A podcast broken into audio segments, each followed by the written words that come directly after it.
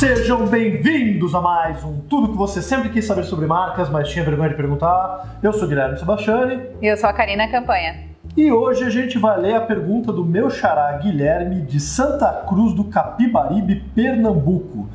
Ele, a, a pergunta dele fez aniversário. A gente está gravando hoje aqui, é dia 24 de janeiro.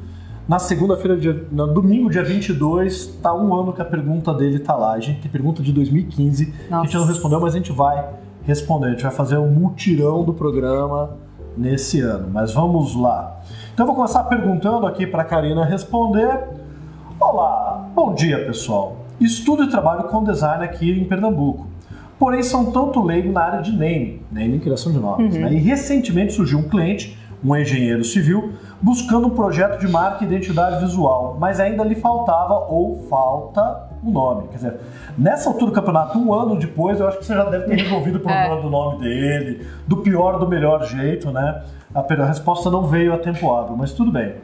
De início, o cliente trabalha sozinho, home office, prestando serviço para empresas e pessoas. Tem todo um pensamento tecnológico aliado à sustentabilidade e está em dúvida entre alguns nomes que variam desde alguns termos referentes à área própria da engenharia é, até o seu próprio nome e sobrenome. A partir disso veio uma questão tanto escrota. Não é escrota não, Guilherme, é uma boa pergunta. E que não havia parado para pensar ainda. Queria saber de vocês até onde soa bem utilizar o nome e sobrenome, ou somente o sobrenome como marca, ali no caso desse engenheiro. E ele faz uma observação, né? Como é no próprio caso da Sebastiane Brainy, que é o meu sobrenome. Vocês acham que o uso do nome e sobrenome próprios para marcas, que são negócios pessoais, pode ser prejudicial para alguma determinada área? Detalhe, também uso meu sobrenome como marca pessoal há algum tempo. Abraços. E aí, Karina, o que, que você acha disso daqui? Vamos lá. É, eu acho que uma das coisas importantes que você precisa estudar é o seu segmento, o seu segmento ou no caso o segmento do cliente. Entender qual, como que se comporta os, comportam os nomes desse segmento. Se a maioria os concorrentes. É, os concorrentes, né? Se a maioria realmente é, são nomes patronímicos, que no caso são nomes de pessoas, fundadores ou sobrenomes, é, ou não. Então entender isso é uma, é uma das fases iniciais que são primordiais para você começar a entrar nesse aprofundamento. Não quer dizer que você vai seguir ou vai romper. Você é. vai identificar o que é o comum para definir. Puxa, usar um sobrenome te diferencia ou positivamente até te insere no segmento. Ou não, ele vai só estranho porque é muito diferente, é. ou é bom porque é muito diferente. É, e aí justamente entra a estratégia da marca. Você precisa entender até que ponto você quer se diferenciar ou você quer manter ali uma certa correlação com esse segmento. Mas tem uma coisa aí também que é importante, que é a estratégia de negócios. Tem que entender desse cliente quais são as projeções para o futuro dele. Porque se ele for realmente tocar o negócio dele e ele prevê que isso vai se dar até 30, 40 anos ou o resto da vida dele, aí é um cenário. Agora, se de repente ele quer expandir, se ele vai ter um sócio, se ele vai ter uma equipe, então são diferentes tipos de cenários que você precisa estudar para daí tomar uma decisão. Precisa entender também se ele manter o nome vai agregar ou não para ele e como assim, até dando um exemplo, né? No caso da modas, você ter um nome patronímico é algo de certa maneira até uhum. importante, porque você as pessoas elas compram o endosso daquele daquele estilista, as pessoas Ainda compram aquele status. já tem um nome prévio no mercado Exato. antes de lançar como marca. É, então as pessoas elas compram esse status, as pessoas querem algo daquele, daquele nome. Mas se a gente pular para um segmento de repente de tecnologia, começa a ficar um pouco esquisito você ter ali talvez o nome de um, de um fundador ou um nome patronímico, num segmento que você tem algo muito mais inovador, que hoje, pelo menos, a gente vê muito nomes é, que tem uma sonoridade interessante, nomes diferentes, nomes que a maioria em si são palavras novas, né, os nomes artificiais. Então, na verdade, não tem ali um, um cenário ideal, mas você vai precisar elencar todas essas necessidades, estudar e aí sim você traçar um caminho para resolver essa questão. Eu acho que uma coisa que você traz aqui é o seguinte: ele tem uma intenção de comunicar algo tecnológico aliado à sustentabilidade. Nome patronímico, ou seja, nome de fundador, não evoca isso. É. Nome patronímico invoca um vínculo em relação àquela figura, principalmente se ela já tem algum conhecimento de mercado, a ideia de um trabalho que tem uma assinatura, algo elatoral, ou um contato mais próximo com o engenheiro, às vezes no caso de uma consultoria, isso pode ser o caso. Cada tipo de nome tem as suas vantagens e as suas desvantagens frente ao segmento. Mas aí você coloca aqui como uma opção, se não fosse o nome próprio, algo que evocasse algo da própria engenharia. Aí o que a gente tem que dizer é o seguinte, não é viável registrar no INPI com exclusividade, exclusividade registro é algo importante, é um nome que comunique aquilo que você faz. Ou seja, um termo técnico da engenharia pode ser registrado como algo exclusivo numa marca de moda mas um termo técnico da engenharia não tem exclusividade por nenhuma empresa que trabalha no segmento de engenharia. Então, talvez a alternativa não seria necessariamente ali um termo técnico. Uhum.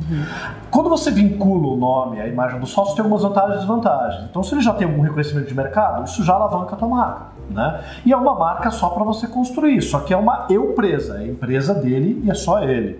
Ao mesmo tempo, cria uma imagem de dependência do sócio. Se ele quiser um dia vender a empresa, tem menos valor porque está vinculado a ele. Ou se de repente ele se envolver numa falcatrua ou der algum escândalo, é o nome da empresa que está indo junto para o buraco. Ah. Então esse vínculo às vezes traz alguns pontos potenciais. Então, por exemplo, o que é interessante na área de moda, justamente?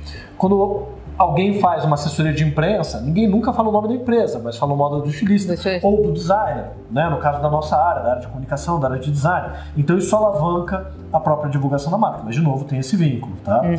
É, eu já vi alguns designers falando assim, ai, nossa, pegar o sobrenome é algo muito pouco criativo, como uma crítica, e é verdade, é muito pouco criativo, mas também aí pensando no teu caso da tua empresa, nem sempre uma marca tem que evocar a criatividade. Sebastião não evoca uma ideia de criatividade, essa nunca foi a nossa intenção. Só que daí tem notícias, né? Como spoilers. Né? Spoiler, spoiler alert. Se você não quiser spoiler, para aí. Como justamente, é, quando eu adotei o Sebastião como nome, veio muito por uma coisa de que estava vinculado à minha imagem, eu estava conseguindo ter uma projeção no mercado. A empresa era basicamente eu, o Akira, que era meu estagiário, e a Camila Vieira, fundadora do Fixa, que era outro estagiário, nós três. Era a ideia assim de um trabalho mais próximo, intimista, pessoal, atendido pelo Guilherme. Hoje, quando a gente cresce e eu vejo possibilidades futuras para minha empresa, uma ideia de que não é o Guilherme apenas que está envolvido no trabalho, é uma equipe, justamente ter o meu nome vinculado à marca acaba virando um problema. Recentemente teve um problema com um prospect que, quando foi o nosso comercial atendendo a reunião, não quis conversar com ele, porque não era o Guilherme. Isso, isso é um problema, isso cria uma problema. dependência. Então hoje, justamente, aí vem o spoiler, a gente está fazendo um estudo de name para mudar o nosso próprio nome. É, mesmo depois aí de 16, 15 anos, não, deu 14 é, é. anos de atuação, mudar o nome. Não é um grande problema também mudar o nome se esse for o caso. É, e assim, a gente veio de um, do ano passado, né, no caso 2016, fazendo, refazendo ali o nosso posicionamento, estudando, justamente porque a gente viu coisas na estratégia de negócio que não se encaixavam tanto no posicionamento que a gente tinha e, consequentemente, depois que a gente fez o posicionamento, a gente identificou que realmente o nome também já não atendia mais isso.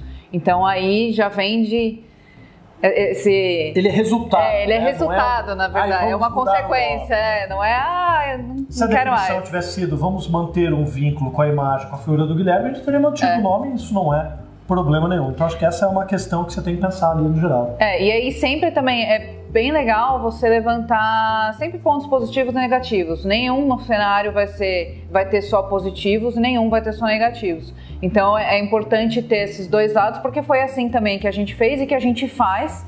E, e tanto os negativos quanto os positivos vão te dando ali a base argumentativa para você chegar numa conclusão e ver qual é o caminho mais interessante para cada cliente. E aí, para completar, é, como já faz um ano da sua pergunta, se você vê esse vídeo, esperamos que sim, coloque o resultado de como deu o desdobramento dessa história com o teu cliente aqui nos posts do próprio Facebook, dizendo que nome ele escolheu, se ficou patronímico, se não ficou, qual é o nome dele, né? Afinal de contas, às vezes você pode usar um sobrenome, mas sei lá, o sobrenome dele é Gurmencindo da Silva putz, isso não passa nenhuma percepção positiva. Desculpe ao, aos seus gourmetcindos do mundo, acho que hoje tem muito poucos. Gourmetcino assim, foi. Gourmetcino, eu quis pegar algo diferente. Ele né? é gourmet, ele é, é, gourmet, ele é gourmet. É bom, é um bom nome para um restaurante gourmet descontraído tradicional. Mas assim, é... o próprio, não só o próprio nome influencia, mas posta aqui para dizer o que aconteceu. E para finalizar o jabá, eu sei que Recife não é muito perto, mas é a capital mais perto que a gente viu de você. Segundo semestre desse ano, ainda não temos data, teremos o curso de naming em Recife. Isso fica muito longe, no segundo semestre também a gente vai ter online. Perfeito? Então é isso. Então, até a próxima. Tchau, tchau.